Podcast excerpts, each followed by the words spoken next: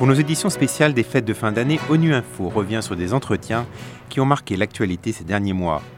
Aujourd'hui, nous écoutons le rapporteur spécial des Nations Unies sur les droits de l'homme au Burundi, Fortuné Gaëtan Zongo. Il était il y a quelques mois au siège de l'ONU à New York. Selon lui, le Burundi connaît toujours d'énormes défis en matière de droits humains, malgré des petits progrès ça et là. La question des droits de l'homme est une question dynamique et évolutive. Mais ce qu'on peut dire des droits de l'homme au Burundi, c'est qu'il n'y a pas grand changement entre l'année 2022 et l'année 2023. Les mêmes défis restent. Les petits progrès qu'on enregistre ça et là n'arrivent pas à contrebalancer les grands défis que ce pays rencontre en matière de droits de l'homme. Et qu'en est-il du processus de démocratisation euh, au Burundi? Il faut reconnaître qu'en matière de démocratisation, c'est un pays qui est objet de crise cyclique et nous sommes dans une euh, crise qui a commencé en 2015 et qui est en train de s'estomper.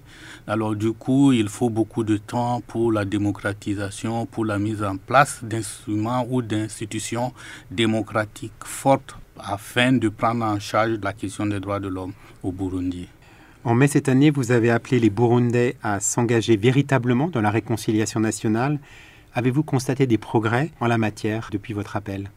En fait, l'appel date de mai 2023. Nous sommes actuellement en octobre. On n'a pas encore enregistré, en tout cas, des signes dans ce sens-là.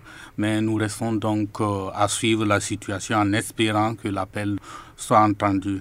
En réalité, je pense que tous les Burundais doivent pouvoir euh, s'asseoir autour d'une même table afin de définir en fait l'avenir de leur pays. Et c'est ce que j'ai demandé que les Burundais puissent faire. Et justement, à la matière, qu'est-ce que vous constatez en matière de réconciliation nationale? Quels sont les défis les défis sont énormes en ce qui concerne le Burundi. Il y a d'abord la mise en place euh, d'institutions fortes mais il faut le, dire et l'affirmer, c'est que euh, c'est un groupe qui, a pris le, qui, gère le pouvoir d'État et sans partage actuellement. Le défi énorme est donc que ce groupe-là puisse s'asseoir avec les autres et définir une feuille de route ou en tout cas un contrat social ensemble avec euh, les autres.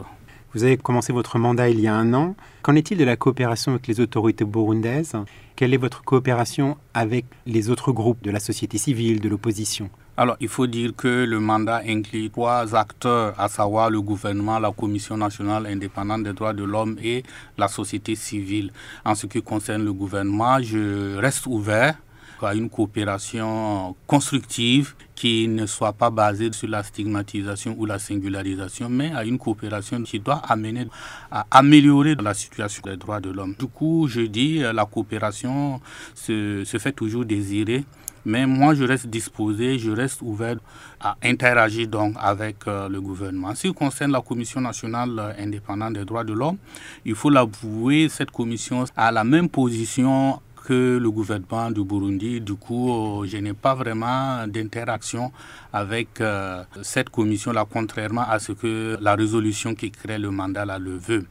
En troisième position, nous avons la société civile. À ce niveau-là, c'est un peu mitigé parce que nous avons une interaction avec la société civile, mais la plupart des organisations que nous rencontrons sont des organisations qui ne sont pas à, l'intérieur du, Burundi et nous évitons même d'interagir avec les organisations qui sont en interne pour éviter les représailles.